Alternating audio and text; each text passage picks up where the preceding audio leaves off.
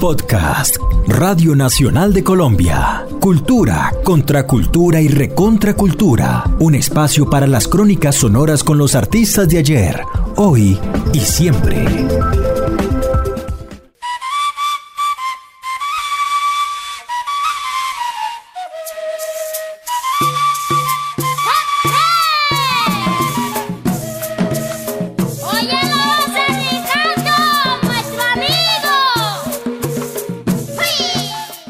De la Cumbia, la plaza de un pueblo, luz cálida.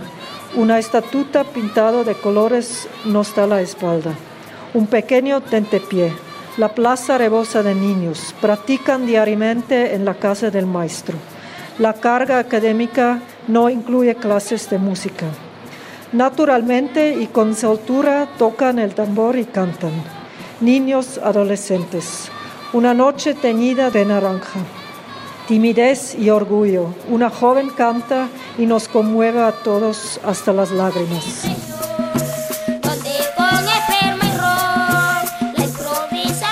Luego una foto del grupo y los niños corren en todas las direcciones. Noche cerrada.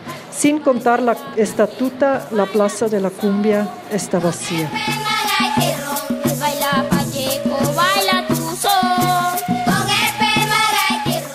Fue una tarde cualquiera de la década del 90 viajando en bus entre ciudades de Bolivia.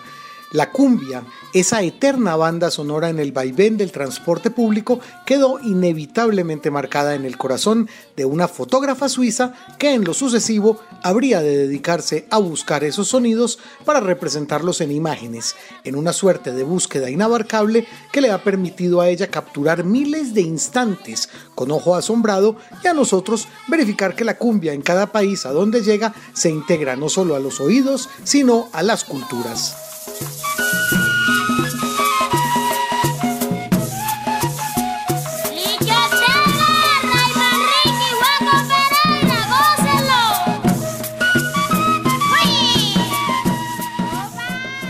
Bienvenidos todos al universo de ojos suaves de Miriam Beers. Mira yo con. Negro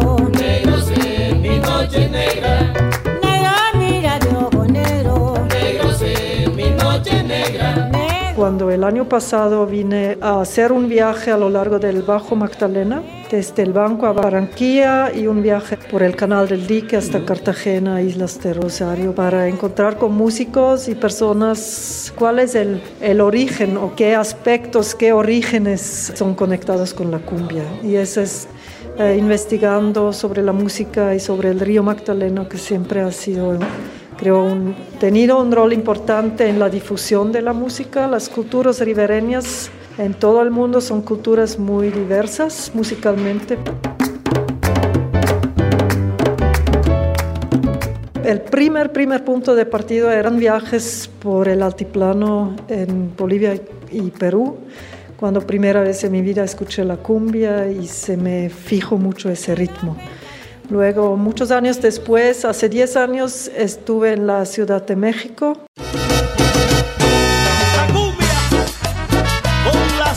Y empecé a escuchar cumbia otra vez y decidí que quiero hacer una investigación sobre ese ritmo para saber quién la toca, cómo se baila. Y lo que yo pensaba que iba a ser una investigación corta ya dura 10 años y no veo el fin de eso. Sí.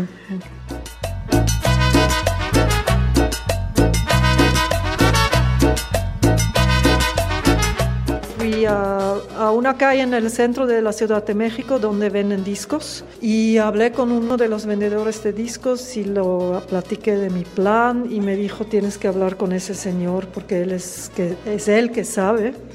Y a partir del día siguiente él me llevó a la casa de uno de los sonideros, los que tocan la cumbia en México y andábamos juntos como visitando a muchas personas, yo visité a muchos bailes y así. Ellos siempre me hablaban de Colombia, claro, porque también los discos que ese señor llevaba a México eran de Colombia.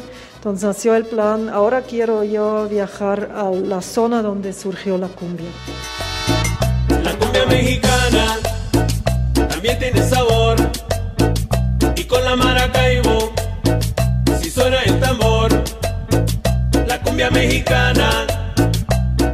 sabor.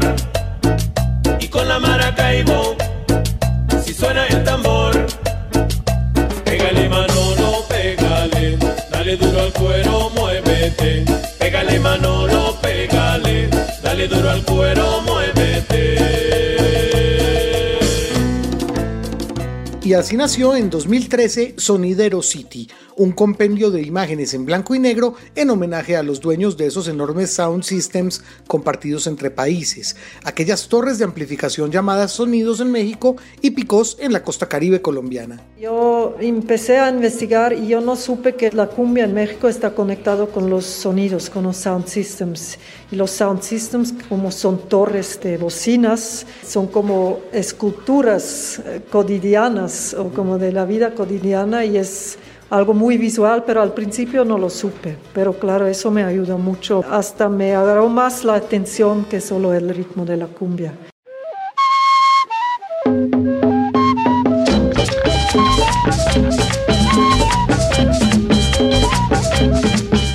Bueno, yo normalmente empiezo una investigación con una idea, con algo que me interesa, pero no con un plan muy fijo.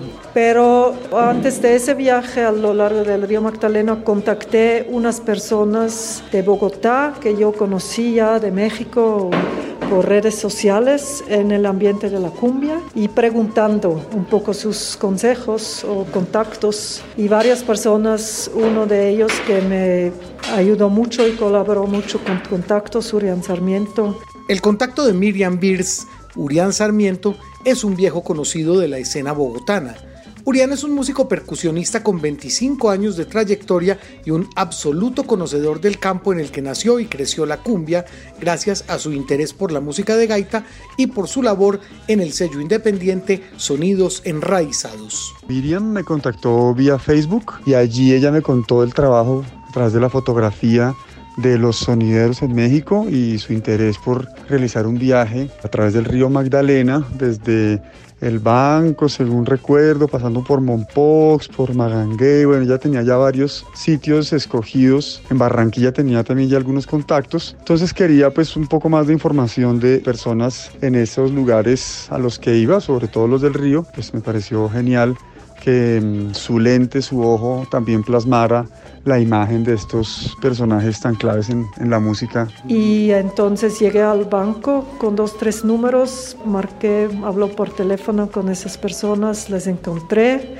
Me dijeron, pero tienes que también visitar a esa persona o tienes que ir a ese pueblo y así se van dando las cosas. Siempre es importante quién es la persona que me da los contactos, porque si es una persona que ya tiene el respeto de esos músicos, me abre los puertos. Pero eso es una parte. La otra parte es que me familiarizo muy rápidamente. Yo voy caminando, voy a tomar un tinto y empiezo a hablar con el señor que vende el tinto y su nieto tiene una tienda donde vende música, entonces voy ahí, así poco a poco se van dando las cosas y es un viaje y es una aventura.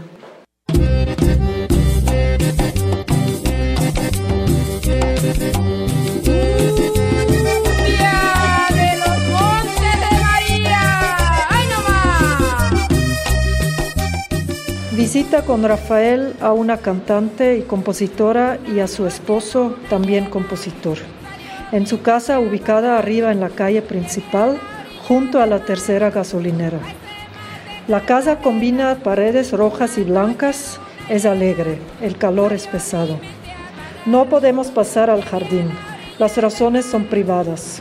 Disponer las sillas, acomodar el ventilador, encender la grabadora, la hija llega. La conversación está planteada.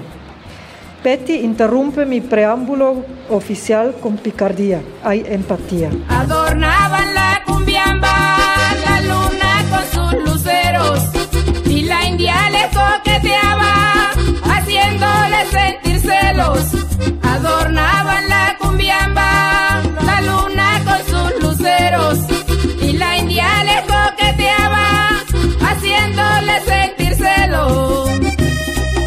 Hablamos de los recuerdos y de cómo se borran y se graban. Parte de sus recuerdos se conservan ahora en la memoria de su esposo. Sin embargo, las letras de las canciones que ha compuesto no los ha olvidado. Y entonces canta una canción sobre el río Magdalena. Y de inmediato todo lo que no abarca la melodía y su voz desaparece. Nombres, preocupaciones, planes, proveniencia, esfuerzos, principios, nimiedades, opiniones, preferencias, todas desaparece y lo reemplaza esta voz.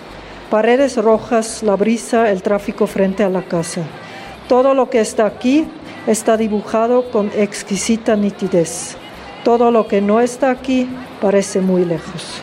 Es la reflexión hecha relato por Miriam Virs acerca de una maestra de nuestra cumbia que pudo conocer junto con otras leyendas más en San Jacinto Bolívar. A su paso las palmeras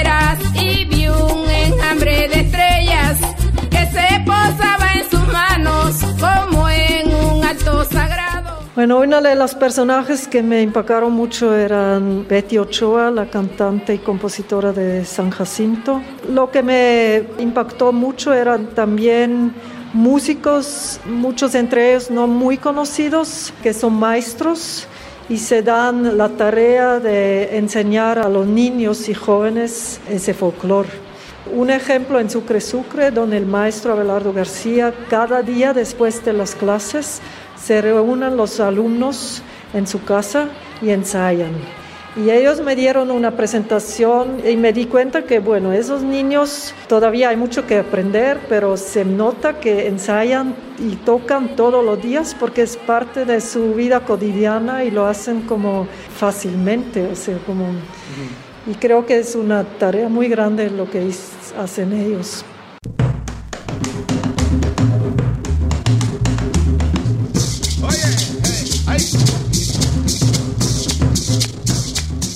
Y esas personas también me impresionó mucho, como Catalino Parra, por ejemplo, muy mayor, y hablaron conmigo, pero luego me di cuenta que prefieren cantar o tocar, y empiezan a contar, como él, por ejemplo.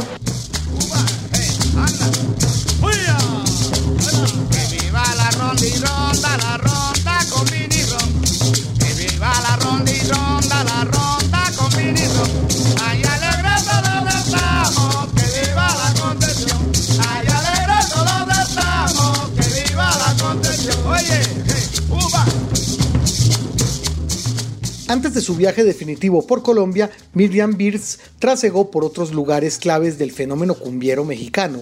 Allí decidió aplicar el consejo que un personaje de una de sus series de televisión favoritas tenía por norma. Y es una serie que me gusta mucho, una serie detective. Y hay una escena donde una detective llega a un patio con su nuevo compañero de trabajo. Y su tarea de ese día es como llegar a ese patio para ver lo que ha pasado la noche pasada. Y ella explica a él cómo ella hace una situación como esa. Y dice, si tú llegas a un lugar donde tienes que buscar lo que ha pasado, tienes que mirar con ojos suaves. Porque si tú miras con ojos duros, solo vas a ver lo que ya sabes, lo que ya es parte de tu concepción del mundo. Pero para buscar nuevas conexiones y encontrar nuevas cosas y nuevos pensamientos, tú te tienes que mirar con ojos suaves.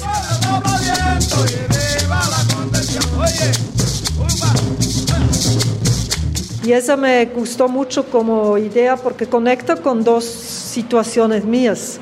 La de ser fotógrafa, o sea, ver, mirar el mundo a través de la cámara, pero también como mi rol o como in- investigadora visitando, viajando por zonas que son muy lejos de mi, mi propia cultura o de mi propio contexto.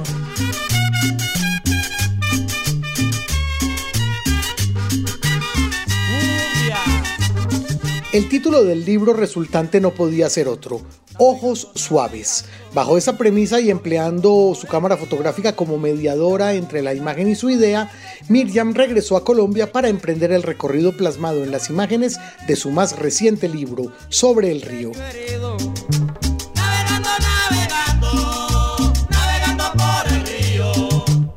El hilo conductor es el río que me acompañó en este viaje. A veces estuve en, en un puerto, entonces el río era muy presente. A veces me, fui, me alejé del río y cuando me alejé lo extrañé un poco. Entonces siempre parece, aparece y en las fotos igual, a veces muy presente, a veces solo en el horizonte.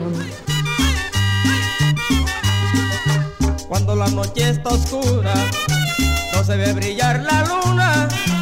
Y sí, ahora cuando yo miro el libro, sí creo que es una zona muy visual, bueno, hay muchos colores y hay algo que no he visto en ningún lugar en el mundo, que lo describo en un texto, eh, pongo la pregunta, ¿por qué aquí brillan las sombras? Porque la luz en el Caribe es muy bonita para fotógrafos, además es muy fuerte, entonces para tomar una foto de una persona, poner esa persona en el sol no es buena idea, entonces mayormente les pidió ponerse en, la sombra. Lo que en Europa la sombra es gris, no hay colores en la sombra. En esa zona de, que de la costa caribeña, eh, la sombra brilla y es una luz y son colores que yo no conocí como artista, como fotógrafa y es, era una maravilla como descubrir eso.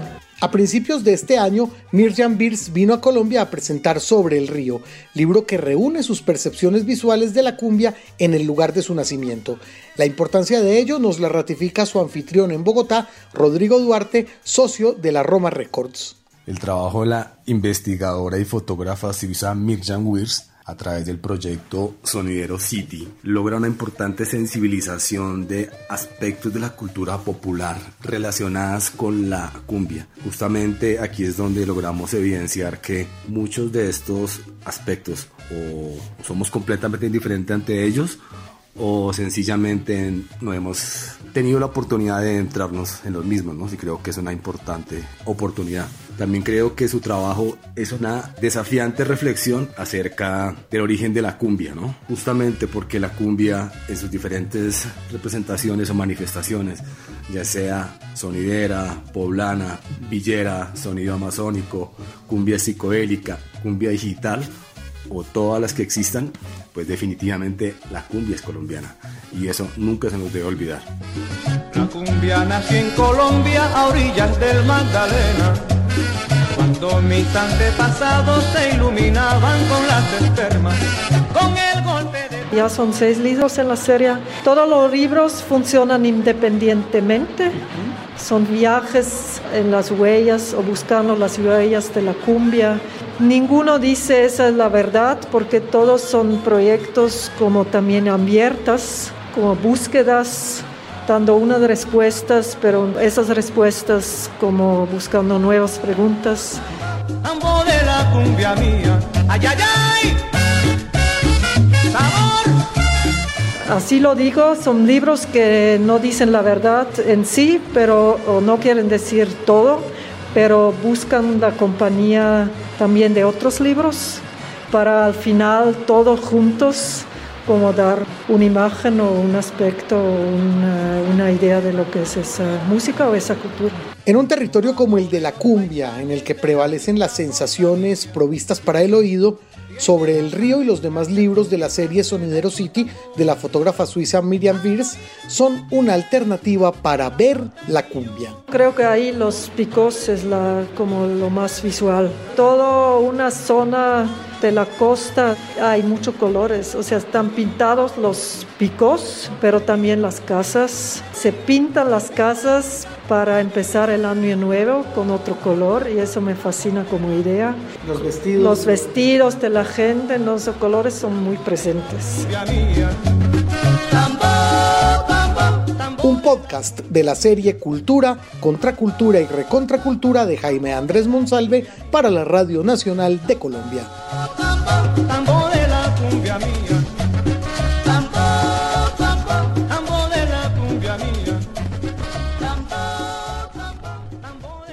Acabas de escuchar Cultura, Contracultura y Recontracultura, un podcast de Radio Nacional de Colombia.